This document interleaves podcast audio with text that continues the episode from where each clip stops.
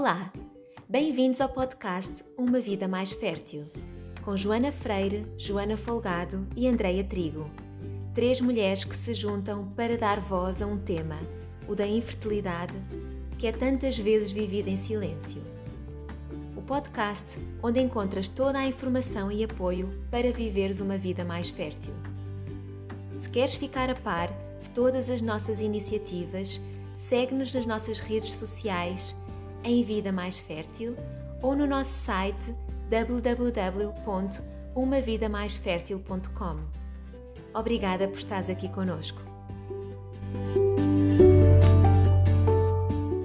Olá, o meu nome é Joana Folgado e hoje vou estar à conversa com o Dr. Pedro Xavier, presidente da Sociedade de Medicina de Reprodução e médico ginecologista especialista em medicina de reprodução, que nos vem falar sobre a fertilização in vitro. Neste episódio, podes ficar a saber em que é que consiste este procedimento e conhecer de uma forma detalhada as várias fases do processo, o que acontece, quais as opções, o que ter em conta e muito mais. O Dr. Pedro fala de tudo isto de uma forma muito clara, o que te ajudará a teres uma melhor perspectiva sobre o processo. Ouve e inspira-te. Esperemos que gostes.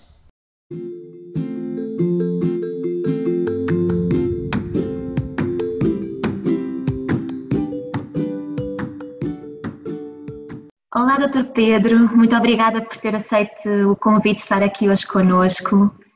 Nós hoje trazemos aqui um tema que é muito, muito falado, muito ouvido e até muito, se calhar, vivido por pessoas que, que nos acompanham e que estão neste, neste processo, nesta caminhada de tentar engravidar.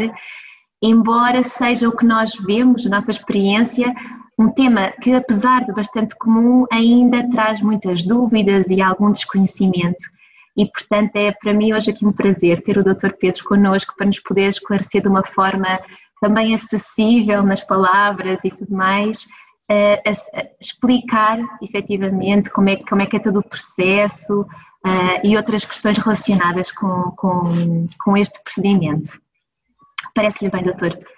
Parece-me ótimo, parece-me ótimo, acho que é uma boa oportunidade para, para explicar às pessoas que estão, digamos, em, em, em curso, com os seus tratamentos, ou que estão a pensar fazer tratamentos. Antes de mais, deixe-me eh, cumprimentá-la e dizer que é um gosto estar a colaborar com o vosso projeto. Um, acho que este esforço que fazem de partilha de informação é muito útil e, e eu vejo isso nas consultas. Os casais chegam muito frequentemente às consultas mal informados sobre os processos e, e, com expectativas muito diferentes daquelas que são as reais. Portanto, agradecer o convite e felicitá-las pela iniciativa. Uh, então, os tratamentos de procriação medicamente assistida, uh, nós dividimos em uh, dois grandes grupos os tratamentos de fertilidade. Os chamados tratamentos de procriação medicamente assistida e os tratamentos de primeira linha, que são os indutores da ovulação e a inseminação artificial. E eu acho que é importante falar sobre isto porque eh, muitas vezes as pessoas estão a falar em inseminação artificial quando fizeram uma fertilização in vitro e dizem-me eu já fiz eh, não sei quantas eh, inseminações e eu depois vou ver e fizeram foi fertilização in vitro. A inseminação artificial não entra dentro do conceito de tratamentos de procriação medicamente assistida. É um tratamento mais básico que consiste apenas em fazer uma medicação e no dia eh, em que estão a ovular, ou naquelas horas após a ovulação, eh, faz-se com uma colheita de espermatozoides ou com espermatozoides doados, eh, faz-se uma introdução dos espermatozoides na cavidade uterina e depois os espermatozoides vão seguir o seu caminho e vão fazer a fecundação dentro do organismo da mulher. Isso é inseminação artificial. Tem uma taxa de sucesso que ronda os 10 a 15%. Então, por isso é que ele é considerado um tratamento de primeira linha, porque é um tratamento muito básico. Os tratamentos de procriação medicamente assistida são os tratamentos ditos também de segunda linha, onde aumenta bastante a complexidade, mas também a eficácia. E então o clássico tratamento, que foi a primeira vez efetuado em 1978, onde nasceu a Louise Brown, a famosa Louise Brown, é um tratamento que consiste, chama-se fertilização in vitro, e consiste em estimular os ovários da mulher com medicamentos quase sempre injetáveis, são mais potentes, e faz-se esta estimulação durante um período de cerca de 10 dias. No final desses 10 dias, e após uma série de ecografias onde se vai uh, avaliando a eficácia da medicação uh, na estimulação dos ovários, há um momento em que o especialista olha para a ecografia e habitualmente também faz uma análise hormonal à paciente e, conjugando esses dados, consegue perceber se o número e a maturidade, o tamanho dos folículos, que são as estruturas onde os óvulos se desenvolvem, sugerem que os óvulos estejam preparados para serem colhidos. E então, se for o caso, programa-se a chamada colheita de ovócitos ou punção folicular. Isto são termos que depois as senhoras vão ouvindo, os casais, os homens também vão ouvindo. Está na altura, já fiz uma punção, vou fazer a punção, vou fazer a minha colheita dos ovócitos.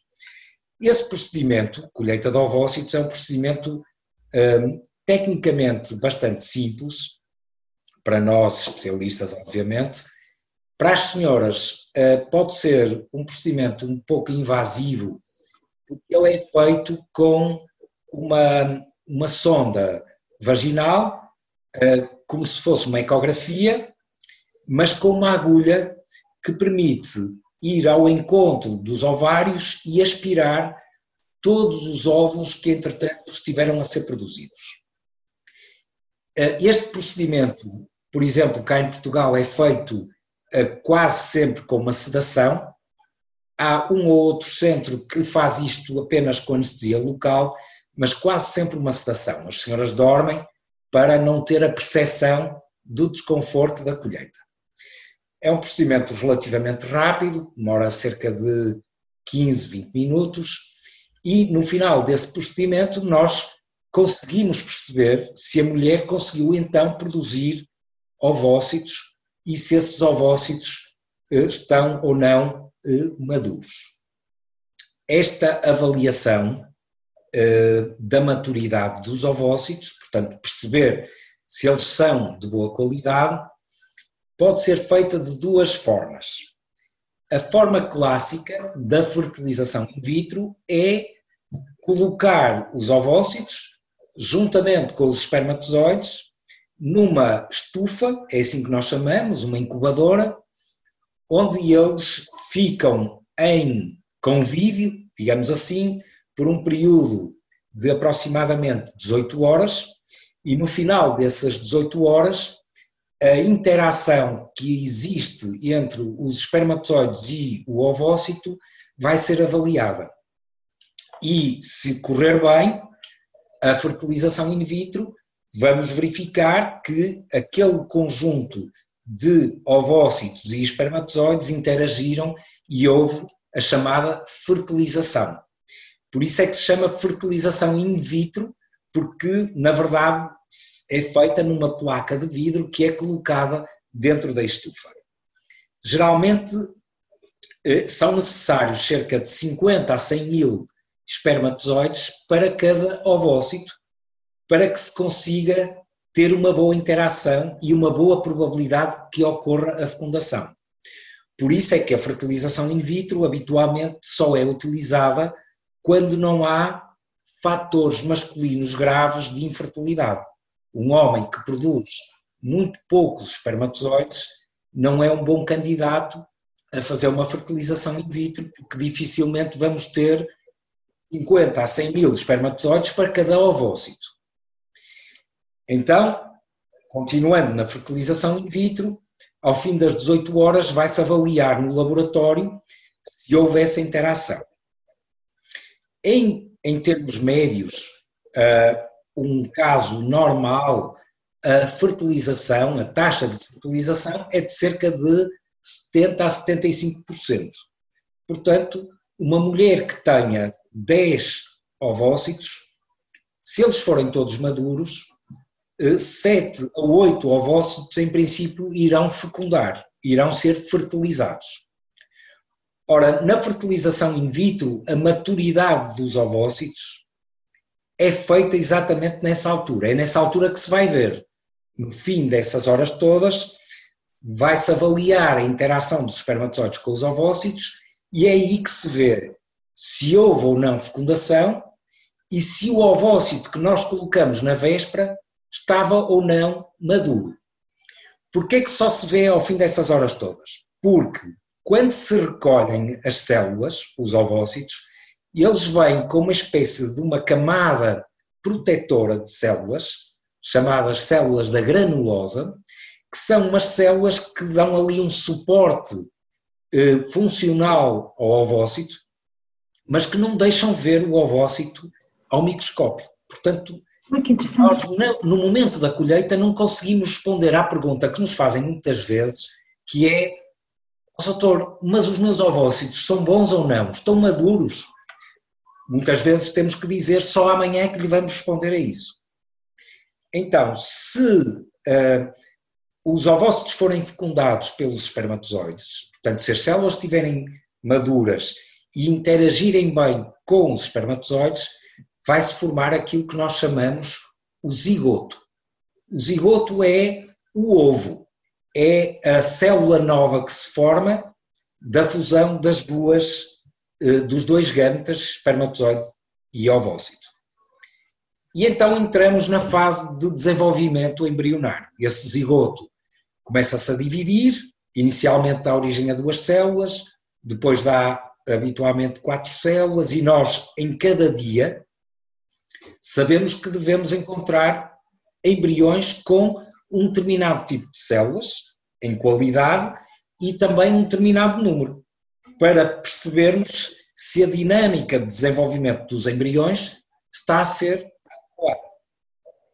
Então vamos, vamos voltar atrás e vamos imaginar que aquela, aquele casal tinha, conseguiu ter 10 ovócitos e fecundaram 7, então os 7 vão começar a dividir-se e o que nós esperamos é que eles consigam dividir todos e a cada um dos dias eles vão passar por diferentes etapas de desenvolvimento. Nós sabemos que ao primeiro dia o ovócito é fecundado e forma-se então o zigoto.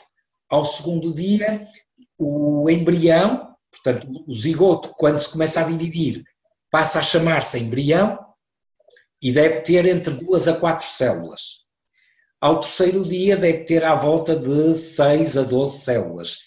E por aí adiante até chegar ao quinto dia, que é, digamos, habitualmente o limite de tempo que nós deixamos os embriões em cultura, e é nessa altura que o embrião chega ao seu ponto máximo de desenvolvimento antes de poder ser transferido para o útero da mulher, que é o chamado blastocisto. E então, quando nós chegamos a esse tempo, a esse final de desenvolvimento, nós já sabemos, temos o, todo o histórico de desenvolvimento embrionário que nos permite saber, em primeiro lugar, se os embriões chegaram então ao quinto dia. E como é que foi esse desenvolvimento? Se foi dentro do que nós estávamos à espera ou se foram cometendo muitos erros nesse desenvolvimento atrasos no número de células, as células a degenerar e, e paragem de divisão, portanto há muitos critérios que depois nos levam a excluir embriões. Uh, de acordo com a idade da mulher, sobretudo esse aspecto, a idade da mulher é mais determinante, uh, o número de embriões iniciais que chegam a blastocisto varia. Por exemplo, uma mulher de 30 ou 32 anos tem cerca de 60 a 70% de embriões iniciais a chegar a blastocisto. Uma mulher de 40 anos tem cerca de 20% de embriões a chegar a blastocisto. e, e os números vão se agravando à medida que a idade vai avançando. O chegar a blastocisto é um aspecto importante do, do processo porque nos dá muita informação quanto à qualidade do embrião. É claro que o blastocisto tem que ser um blastocisto de boa qualidade. Há, há, há blastocistos bons e há blastocistos maus, mas se for um bom blastocisto, uh, portanto, um bom embrião ao quinto dia, a taxa de sucesso uh, aumenta. E aumenta depois também, dependendo da idade da mulher, mas, mais uma vez, uma mulher de 30 ou 32 anos que tem um bom blastocisto, se transferir esse bom embrião, tem uma taxa de sucesso a rondar os 60% por cada tentativa, por cada embrião que é transferido. Já uma mulher de 40 a 42 anos terá 20 a 25% de taxa de sucesso. Portanto, esta, mesmo que a classificação do blastocisto seja idêntica nas duas. Porquê é que a taxa de sucesso então é muito melhor nas mulheres de 30 a 32 do que nas mulheres de 40, mesmo que a classificação do embrião seja exatamente igual? Porque quando nós vemos o embrião no laboratório, nós não estamos a fazer a análise genética do embrião. Nós estamos a dar-lhe uma classificação de acordo com o aspecto morfológico. O embrião pode ter uma boa morfologia e ter, por exemplo, uma anomalia cromossómica grave, que o vai inviabilizar depois no, no, após a transferência para o útero. Portanto, eh, é muito importante a conjugação destas variáveis todas para se estabelecer o prognóstico. E é por isso que depois eh, um número único, que às vezes as pessoas eh, consultando uma página na internet ou um folheto que recebem e que dizem a fertilização in vitro tem 50% de taxa de sucesso. Já percebemos que isso varia muito de acordo com a qualidade do embrião e com a idade da mulher há muitos centros que optam por não deixar chegar os embriões a blastocisto, que logo ao terceiro dia ou ao segundo optam por transferir. Eh, não se pode dizer que seja uma estratégia errada. Por vezes acontece quando há muito poucos embriões, imagine um casal em que só temos um ou dois embriões, eh, de facto não, não é muito sensato deixá-los evoluir até blastocisto. Porquê? Porque podemos estar a perder esses embriões por eles não se estarem a adaptar corretamente aos meios de cultura artificiais e às incubadoras e então, para todos os efeitos, como o útero é a melhor incubadora que nós conhecemos, podemos optar por essa transferência logo ao segundo ou ao terceiro dia. Mas havendo um, número confortável de embriões, e um número confortável é pelo menos 3, 4 embriões a evoluir, então eh, é vantajoso deixar evoluir até blastocisto. Chegando a esse ponto, eh, o médico, juntamente com o embriologista, faz a seleção dos embriões que vai transferir. Transferir é exatamente colocar o embrião, transferi-lo do laboratório para dentro do útero da paciente.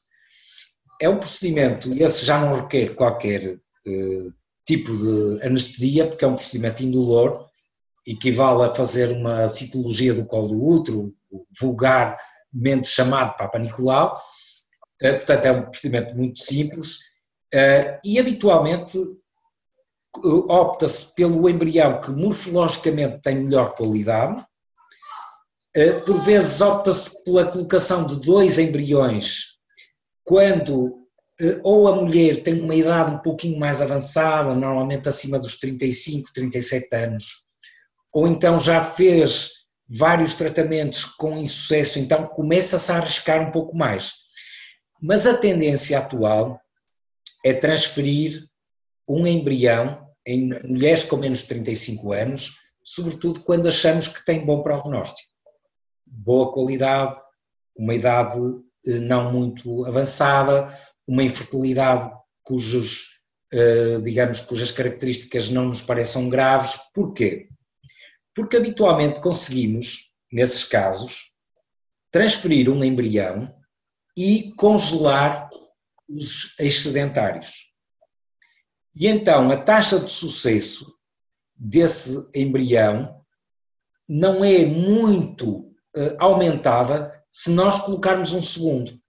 Porque há um pouco a ideia de que, bom, se eu tenho perto de 50% de probabilidade, então se eu puser dois, isto é quase certo que vai dar resultado.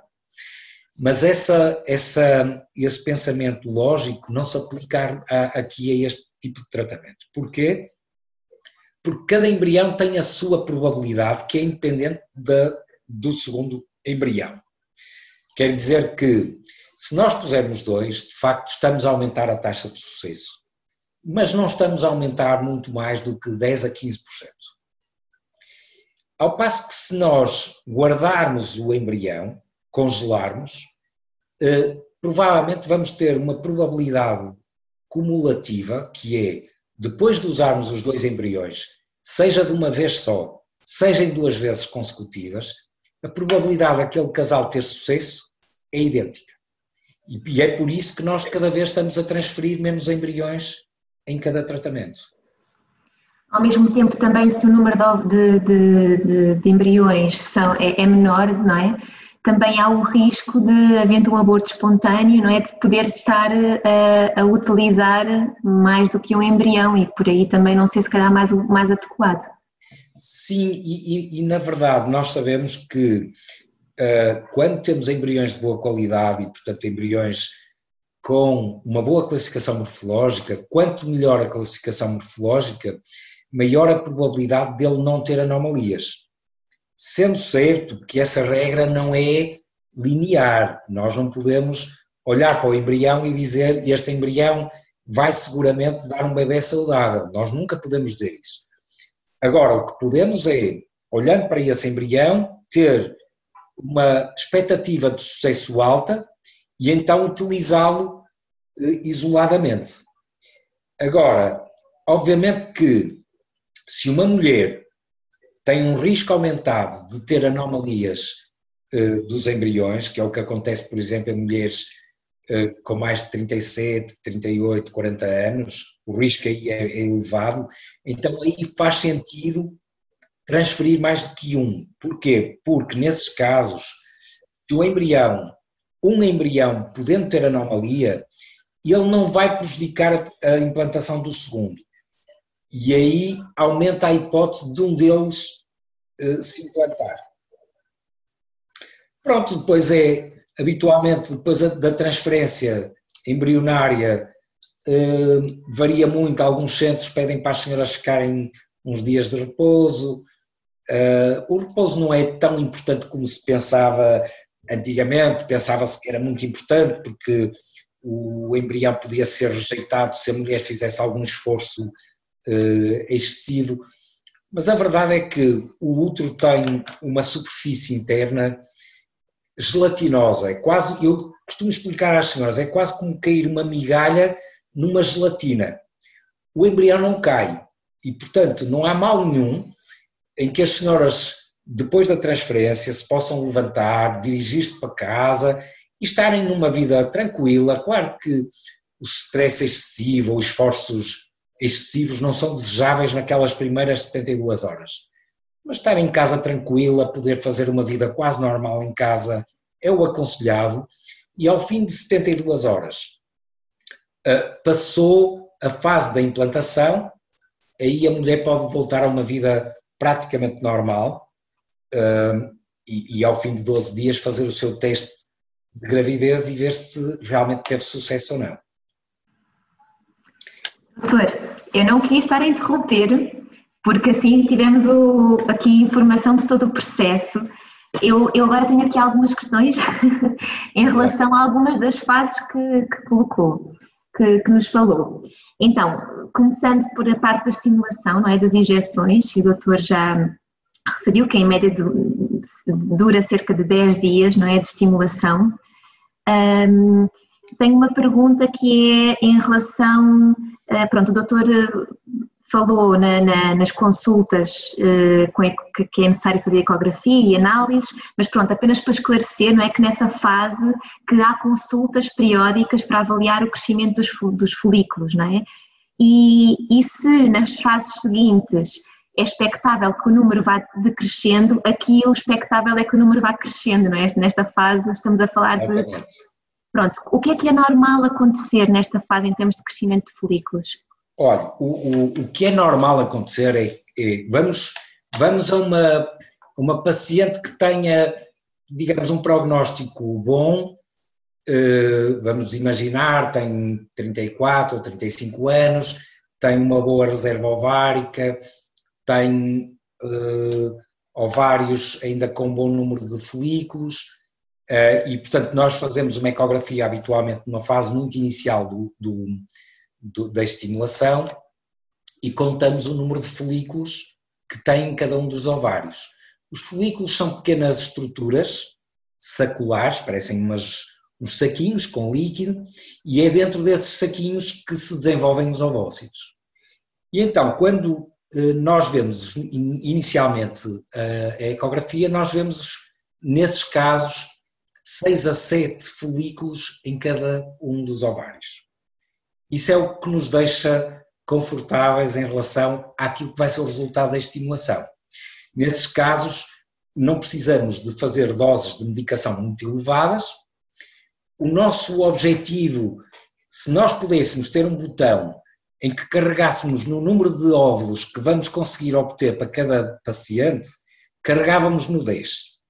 10 é um ótimo número, porque nos dá uma boa margem de selecionar depois os óvulos que estão maduros e uh, os embriões respectivos poderem se perder alguns e mesmo assim chegarem a dois ou três ou quatro à tal fase de blastocisto. Quando na estimulação nós começamos a, a fazer a medicação, nós vamos vendo depois o desenvolvimento dos folículos. Normalmente eles no início têm 7, 8, 9 milímetros de maior diâmetro. E nós gostamos depois que eles cheguem, pelo menos os primeiros, aqueles que, vão à frente no crescimento, há sempre dois ou três que vão, que vão mais acelerado, nós gostamos que eles cheguem ali acima dos 17 milímetros. E o critério habitual é ter pelo menos 3 acima de 17. Quando tivermos 3 acima de 17 milímetros, habitualmente os restantes também já estarão preparados para fazermos a colheita. Portanto, esse é o critério. Claro que ao longo da estimulação nós vamos vendo, uh, tem 12 milímetros, tem 13 milímetros, então precisa de continuar mais uns dias de medicação e, portanto, o, o número de dias e o número de ecografias que cada paciente vai ter que fazer varia de acordo com a, a resposta do ovário. Exatamente. Sim.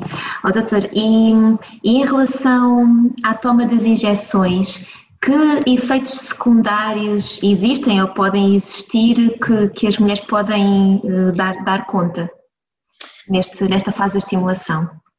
Sim, há, há dois, eu, eu, eu colocaria este ponto em dois grandes grupos de efeitos laterais. Um, um efeito imediato, quer dizer assim, isto vai-me dar dor de cabeça ou, ou enjoo, ou pode dar um pouco de fadiga. Algumas pacientes queixam-se deste tipo de sintomas que eu estou a descrever. Eu diria que uh, provavelmente a percentagem que refere este tipo de sintomatologia é inferior a 10 a 15%. A maior parte das mulheres faz as injeções e nós vamos perguntando está-se a sentir bem, estou-me a sentir lindamente, exceto quando estou a fazer a piquinha, que, que dá-me ali uma pequena, um pequeno desconforto. Depois há uma fase mais tardia da estimulação, em que os sintomas já são mais de distensão abdominal. Ou seja, à medida que os ovários vão produzindo um maior número de óvulos, ah, nós vamos percebendo que uh, o volume abdominal vai sendo cada vez maior. E sendo cada vez maior, as senhoras começam-se a queixar ou que já não consegue apertar bem o botão, mas habitualmente não tem grande, grandes queixas, tirando quadros mais graves, chamados síndrome de hiperestimulação ovárica, em que há uma estimulação quase descontrolada e aí pode haver efeitos laterais, que eu diria, mais graves. Felizmente, esse tipo de complicação é hoje em dia raríssimo, porque nós hoje temos medicações e estratégias de estimulação que praticamente excluem essa possibilidade do nosso dia a dia. Uhum. Eu ia falar exatamente sobre isso, sobre o que é que pode correr menos bem nesta fase, que ou é uma resposta exagerada ou é uma resposta por deficiência com, com poucos, poucos eh, folículos a, a crescerem. Pois, eu tenho estado aqui, uh, digamos, a descrever aquilo que é o, o tratamento padrão. Desejável.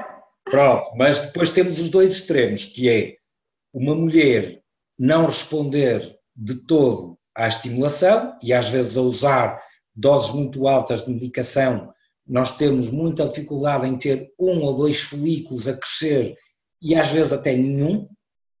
Esses são os casos mais complicados porque mostram uma dificuldade muito grande daqueles ovários reagirem. Isso pode acontecer por duas razões. Pode acontecer ou porque a mulher já tem muito poucos óvulos e a sua reserva ovárica está muito esgotada e, portanto, por muito alta que seja a dose de medicação, nós não vamos conseguir buscar algo que não existe, ou então, também pode acontecer, é mais raro, mas pode acontecer, a mulher ainda tem um património de óvulos razoável, mas tem alterações nos chamados receptores dos folículos, o que é isso? São os pontos de ligação da medicação ao ovário, e se tiver alterações nessas proteínas, a medicação não se consegue ligar ao ovário e, portanto, não estimula. E então chegamos ao fim da estimulação e, para desgosto nosso e dos pacientes, temos um ou dois folículos apenas, o que obviamente nos condiciona logo muito as taxas de sucesso, porque elas estão ligadas, entre outras variáveis, também ao número de óvulos que vamos obter. Nesses casos até pode haver uma, uma, interrupção do tratamento, ou seja, depois não se avançaria para uma punção, pode acontecer, não é? Certo, é verdade. Muitas vezes cancela-se porque uh, estamos a perceber ou que não vamos ter ovócitos ou que o número é muito pequenino e que, portanto, a taxa de sucesso vai ficar muito comprometida. Por vezes, uh, digamos, decidimos cancelar, sobretudo se tivermos a expectativa de mudando, mudando de alguma maneira a estratégia, conseguir melhores resultados. Às vezes optamos por continuar porque já percebemos que aquela paciente não vai conseguir mais do que aquele um ou dois ovócitos que, que nós estamos com a expectativa de conseguir obter. O outro extremo da complicação é a hiperestimulação. São aquelas mulheres, geralmente mulheres mais jovens, mulheres com síndrome de ovário policístico, que são ovários de grande volume, com grande número de folículos, e que nós às vezes com doses muito baixinhas, uh, o ovário como que explode em termos de resposta, e chegamos ao fim e temos 30, 40 folículos uh, produzidos. Hoje em dia, uh, nós, nesses casos, também fazemos a punção, portanto a colheita dos ovócitos, mas cancelamos o resto do tratamento. Fazemos aquilo que eh, na linguagem internacional e científica se chama o freeze-all, que é congelar todos os embriões que resultarem desse processo. E deixamos que o organismo da mulher volte a uma certa normalidade e depois no ciclo seguinte, ou dois ou três depois, fazemos a transferência de um embrião que entretanto foi congelado. Muito bem. Doutor, e o doutor também falou aí de um tema que, que me parece importante que falar, que é de, no fundo, olhar para aquilo que é o histórico do, da mulher e do casal em, porventura, tratamentos anteriores, ou seja FIV, ou seja outros antecedentes. e, e, a possibilidade de, nesta fase até de, de, de, de injeções, adequar protocolo àquilo que for a situação da mulher. Isto para, isto para perguntar, doutor, cada, todo, não existe uma solução genérica para todas as mulheres, para todos os casais? É verdade. Não? É verdade, e nós devemos, temos obrigação, nós especialistas, em, eh, em cada tratamento, eh, antes de iniciarmos, olharmos com eh, atenção para a história clínica daquele casal e tentar escolher a melhor estratégia para, para que o resultado dê, dê certo, mas a verdade é que depois de um primeiro, o primeiro tratamento é sempre o mais difícil, porque é aquele que nós, mesmo uh, com todos os meios que já temos, uh, muitas vezes somos surpreendidos. E então o segundo e os tratamentos subsequentes obrigam-nos a olhar para aquele casal com todo aquele contexto, não só dos exames que tínhamos, mas do resultado do tratamento inicial e adequá-lo à, à, realidade que foi o resultado do primeiro tratamento. Vou-lhe dar um exemplo. Nós, por vezes, fazemos um tratamento e uh, chegamos ao fim e não correu bem. Uh, o casal não teve sucesso. E olhamos com um sentido crítico para tudo aquilo que fizemos e dizemos: eu não vou alterar nada. Porque uh, eu acho que o tratamento correu bem, houve se calhar aqui o azar daquele embrião não estar em condições e, portanto, vamos tentar de novo com a mesma estratégia. A maior parte das vezes há sempre alguma coisa que nós podemos melhorar de um tratamento para o outro. Ou para tentar ter menos uh, ovócitos nos casos de hiperestimulação, ou, mas sobretudo para tentar aumentar o número de ovócitos no tratamento subsequente. E depois há outra coisa que me permite introduzir aqui uma outra técnica que ainda não falamos, que é a microinjeção intracitoplasmática, ou também conhecida por ICSI, que é uma técnica em que, ah, em vez de, no momento da recolha dos ovócitos, eh, se fazer a tal incubação dos 50 a 100 mil espermatozoides por cada ovócito, nós vamos escolher os melhores espermatozoides que a amostra nos permite selecionar e vamos injetar um a um dentro do respectivo ovócito. Por isso é que se chama microinjeção intracitoplasmática, porque é uma injeção do espermatozoide no citoplasma, portanto, na célula chamada ovócito. Esta técnica, ICSI, ou microinjeção intracitoplasmática, é usada fundamentalmente em dois grandes grupos de pacientes. Naqueles que fizeram uma fertilização in vitro e que no dia seguinte nós fomos ver como é que tinha sido a interação entre as, os espermatozoides e os ovócitos e a interação foi péssima, às vezes não há fecundação sequer, ou a fecundação pode ter sido muito baixa, e então nós dizemos, se não correr bem este tratamento, porque ficaram muito poucos embriões daquilo que era a expectativa, ou então até não ficou nenhum, e nós dizemos, então, no próximo tratamento já não vamos fazer fertilização in vitro, vamos fazer microinjeção intracitoplasmática. O tratamento é exatamente igual à fertilização in vitro em todos os seus passos, exceto neste no laboratório, eh, em que fazemos esta pequena nuance.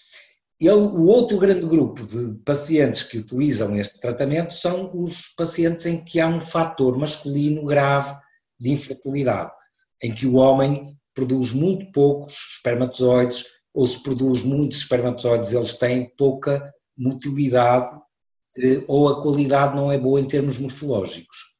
Então, para não arriscar não haver a tal interação do ovócito com o espermatozoide, fazemos a tal uh, microinjeção. Pode também justificar-se, doutor, nos casos em que foram, foram uh, extraídos poucos, poucos óvulos. E nesse caso poderá fazer sentido também? Uh, é uma boa pergunta porque é uma pergunta para a qual nós também não temos certezas absolutas. Porquê? Porque uh, quando temos muito poucos ovócitos, uh, o risco de a fertilização in vitro correr menos bem é um pouquinho maior, por razões estatísticas. No entanto, há estudos que não mostram isso. Há estudos que mostram que a taxa de fertilização, se os espermatozoides e os ovócitos forem de boa qualidade, eh, é igual fa faça fertilização in vitro ou microinjeção.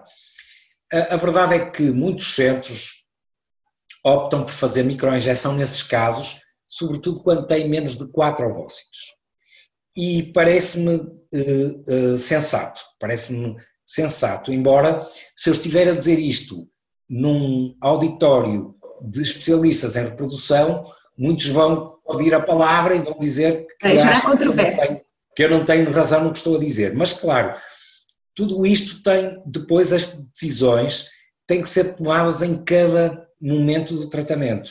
E é por isso que nós nunca podemos dizer a um casal, no primeiro dia da estimulação, que tratamento é que vai fazer, quantos embriões é que vai eh, colocar, em que dia é que os vai eh, transferir, porque já percebeu que isto é um processo completamente dinâmico. Nada é garantido, tudo é variável. São, são, tomadas em cada, em cada momento, percebe? Uhum. Então, regressando atrás, tomada a decisão de avançar então para a punção, não é? para a extração dos folículos, eh, também há aí um passo importante que é a recolha do esperma. E, e, em relação a esse tema, gostava só de questionar, doutor, como é que é feita essa recolha? Se é feita na clínica e em que circunstâncias? Porque também existe ali um momento de abstinência sexual que também é desejável. Como é que, como é, que é esse processo? Muito bem. Uh, no, caso, no caso do homem eh, ter uma boa qualidade espermática avaliada antes do tratamento por um espermograma que nos veio mostrar que não havia grandes problemas, então nós habitualmente combinamos uh, e a recolha é feita um processo igual à da colheita para uma avaliação do espermograma, portanto, por masturbação, uh, no dia da recolha dos ovócitos. Portanto, habitualmente faz-se primeiro a recolha dos ovócitos e depois avalia-se se correu tudo bem e pede-se depois ao companheiro para fazer a tal colheita de espermatozoides. Normalmente pede-se para que a qualidade desses espermatozoides eh, seja maximizada, pede-se para ter ali entre um e meio a três dias de abstinência sexual. Depois depende um pouquinho da técnica que nós vamos utilizar. Mas habitualmente eh, dois dias é, é considerado um bom timing para uma ejaculação que o homem tem que ter antes dessa colheita final e a colheita do dia do tratamento.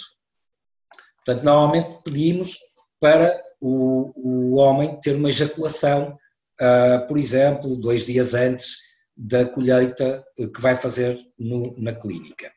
Essa, essa colheita pode ser feita na clínica, embora em casos, enfim, uh, que nos reportem alguma dificuldade por, por o ambiente não ser o mais, digamos, natural da, da, da colheita de espermatozoides, eh, pode-se fazer a colheita em casa, eh, mas depois o timing entre a colheita e a entrega da amostra no laboratório não pode ir para além de 30 minutos. Portanto, eh, tem que ser ali alguém. Tem que ser uma casa muito perto do hospital. Sim, é verdade. no entanto, eu queria aqui frisar que nem sempre a colheita é feita desta forma. Há situações em que, ou porque a quantidade de espermatozoides que se obtém do ejaculado é tão baixa ou mesmo nula,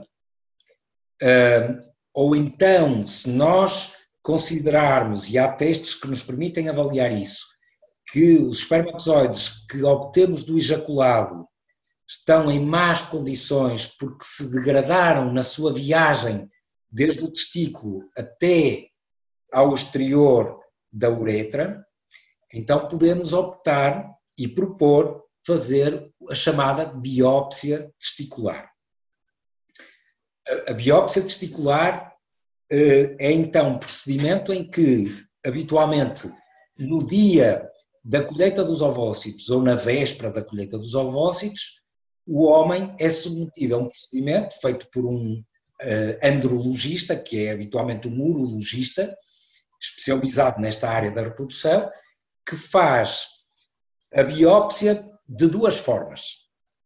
Se o homem produz muito poucos espermatozoides, ou mesmo não produz uh, uh, em quantidade suficiente para eles chegarem ao exterior, portanto, tem aquilo a que nós chamamos uma azospermia, ou então, se o homem tem uh, um obstáculo no seu trajeto de, do testículo até ao exterior da uretra, então a biópsia é chamada biópsia eh, aberta, em que se abre um bocadinho do testículo e vai-se buscar uma pequena quantidade de tecido testicular e procuram-se os espermatozoides nesse tecido.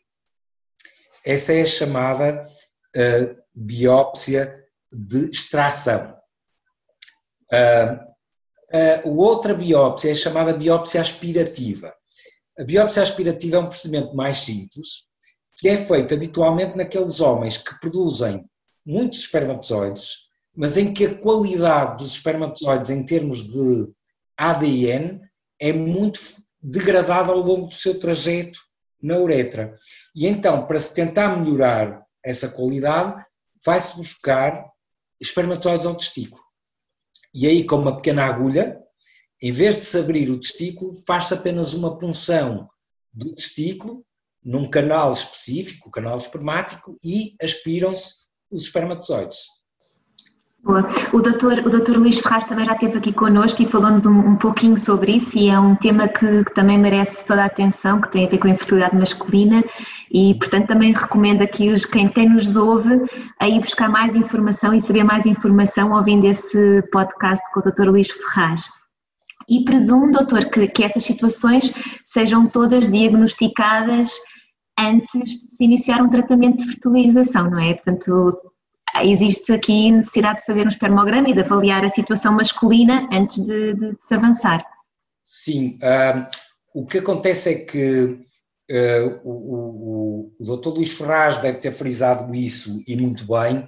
Uh, os tratamentos de, de fertilidade, como se melhorou muito a, a, técnica e os resultados, os tratamentos melhoraram muito nos, nas últimas décadas, começou-se a desvalorizar um pouco os diagnósticos iniciais.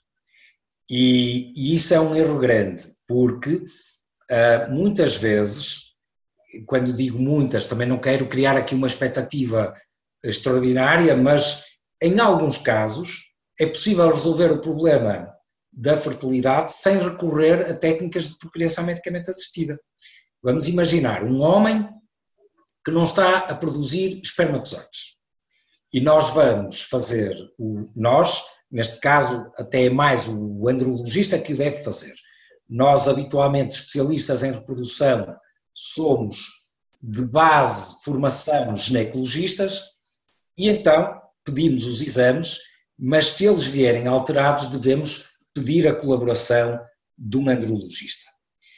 E o andrologista muitas vezes olha para os exames e diz: eu percebo porque é que este homem não está a produzir espermatozoides, porque ele tem aqui alterações hormonais, eh, podem estar a bloquear a produção de, de, de espermatozoides, e então, corrigindo essas alterações hormonais, o homem passa a produzir espermatozoides de forma perfeitamente normal e o casal pode conseguir uma gravidez sem recorrer a técnicas de procriação assistida. Portanto, isto é um, uma chamada de atenção importante porque não basta fazer um espermograma. O espermograma diz-nos como é que estão os espermatozoides. É preciso estudar um pouco melhor a, o, o, homem, e de facto o melhor especialista para, para estudar o homem é o urologista, o andrologista. Obviamente que o que nós habitualmente fazemos na nossa prática é pedimos esse conjunto de exames ao homem, avaliamos os parâmetros de normalidade, e se todos esses parâmetros estiverem bem, eh, habitualmente o urologista não irá ter ali um papel tão importante. Claro que eu, eu, eu sei que isto é polémico, porque o logista vai dizer, mas há coisas que se calhar. Não são detectáveis tão facilmente, não é? Exato, vocês não são especialistas em, em urologia, portanto metam-se no vosso, no vosso canto. E, e, e, na verdade, eu diria que um homem, eh, para ser estudado antes de um processo de fertilização in vitro, deve fazer pelo menos um espermograma, umas análises sanguíneas que incluam um estudo hormonal e deve fazer pelo menos uma ecografia que inclua a parte testicular e a próstata e as vesículas seminais. E se notar que há ali alguma alteração, pedir a colaboração do urologista.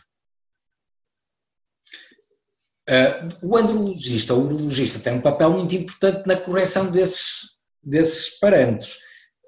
Claro que a maior parte da verdade é que depois acabam por ter mesmo que recorrer às técnicas de procriação medicamente assistida. Mas se nós tivermos um caso em, em 10 que se resolva sem uma técnica de procriação medicamente assistida, já, é, já, é, já seria muito. Uh, claro, claro que sim, claro que sim.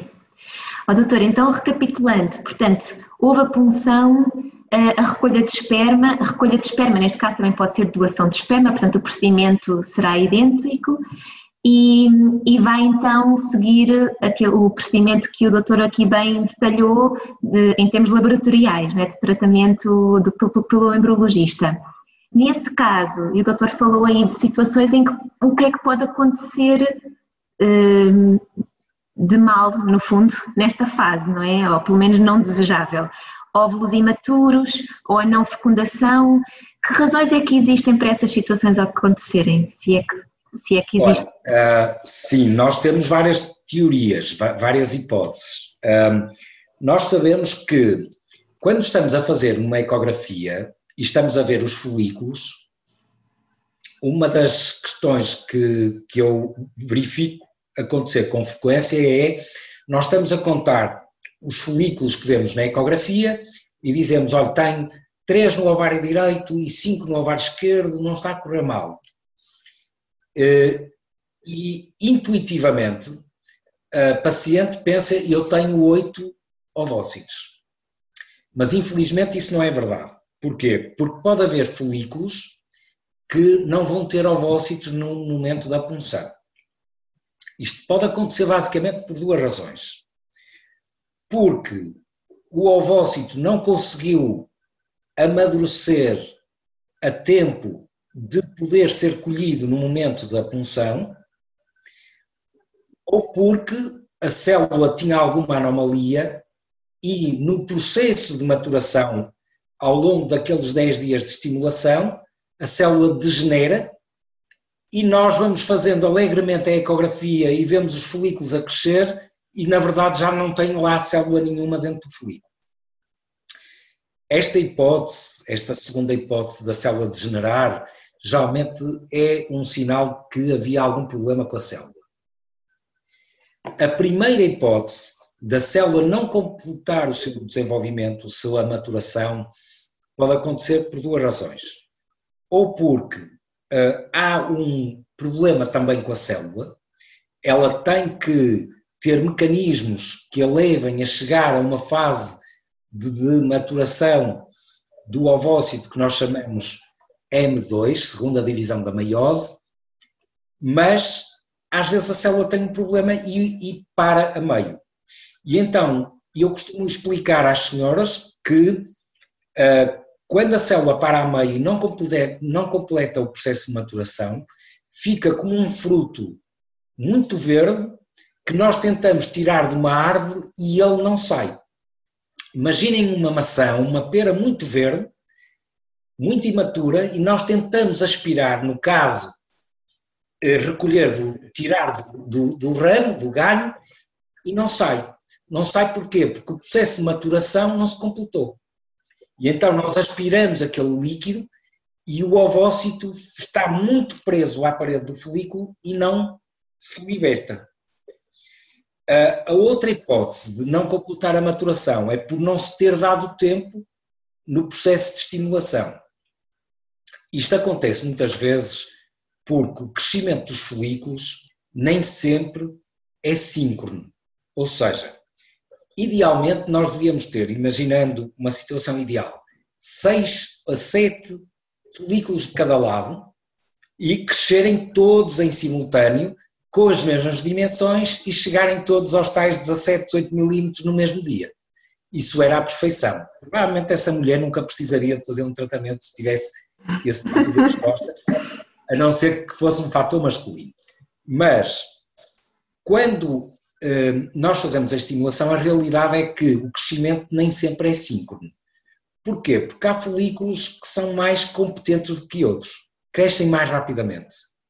E então nós há ali um momento que temos que decidir, uh, ok, para não perdermos os que vão uh, mais avançados, temos que determinar o momento da colheita. E então às vezes vamos ter folículos que ainda precisavam de mais dois ou três dias para o ovócito no seu interior completar o processo de maturação.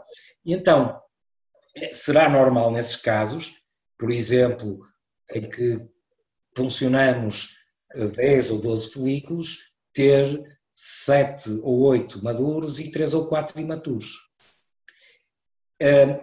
Em termos de percentagens, o que nós sabemos é que cerca de 70% a 80% dos folículos vão ter ovócitos.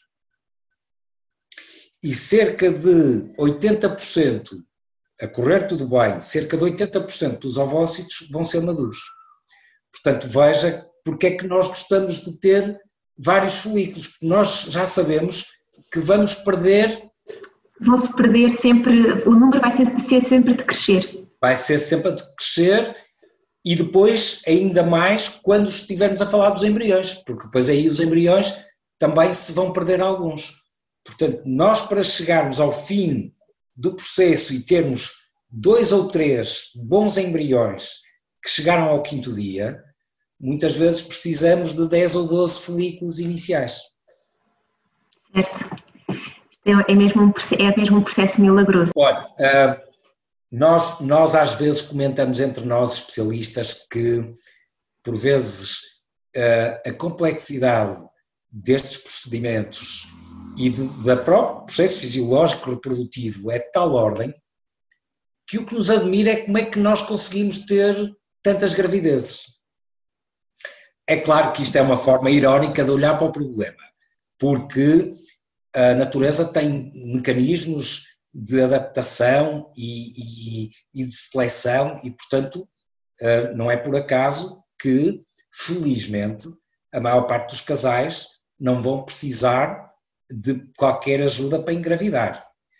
Agora, isto também mostra porque é que é normal, naqueles casais que estão a tentar engravidar pela primeira vez e ao fim de três ou quatro meses já estão muito ansiosos porque é que ainda não conseguiram engravidar, porque é que é normal que isto aconteça? Porque a natureza tem muitos caprichos e esta, digamos, seleção natural e, e digamos, eh, caprichos e erros do, do próprio processo reprodutivo são, são a coisa mais comum que há.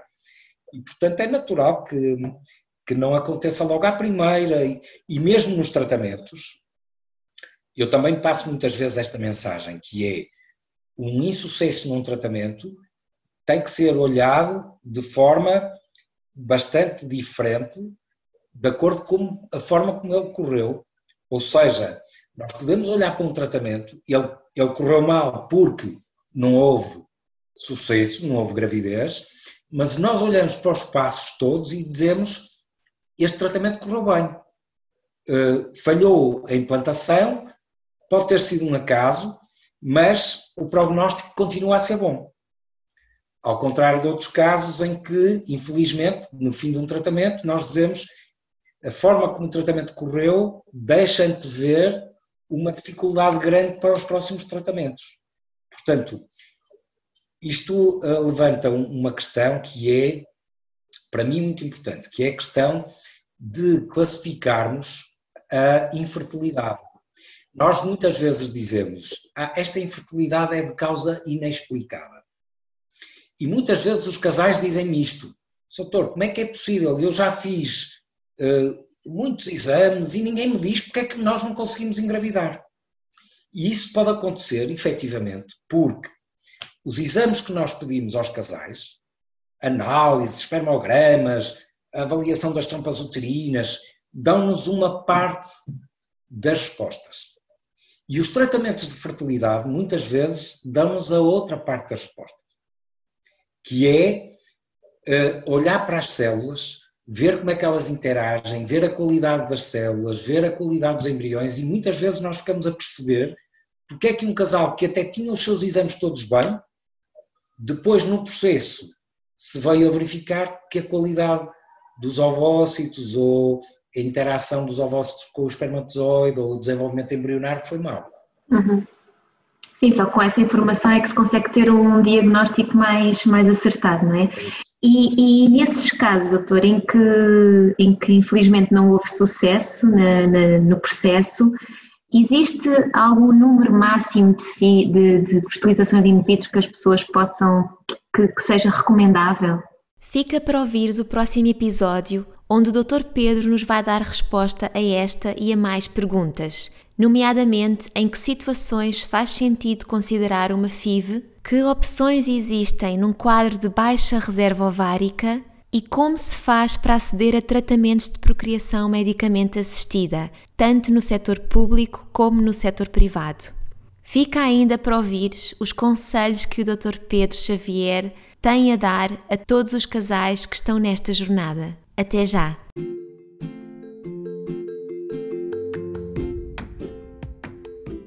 E por hoje é tudo. Obrigada por teres ouvido este episódio. Deixa-nos os teus comentários, sugestões e perguntas. Estamos aqui para te ajudar a viveres uma vida mais fértil. Segue-nos nas nossas redes sociais, em Vida Mais Fértil, e não percas o próximo episódio. Até já!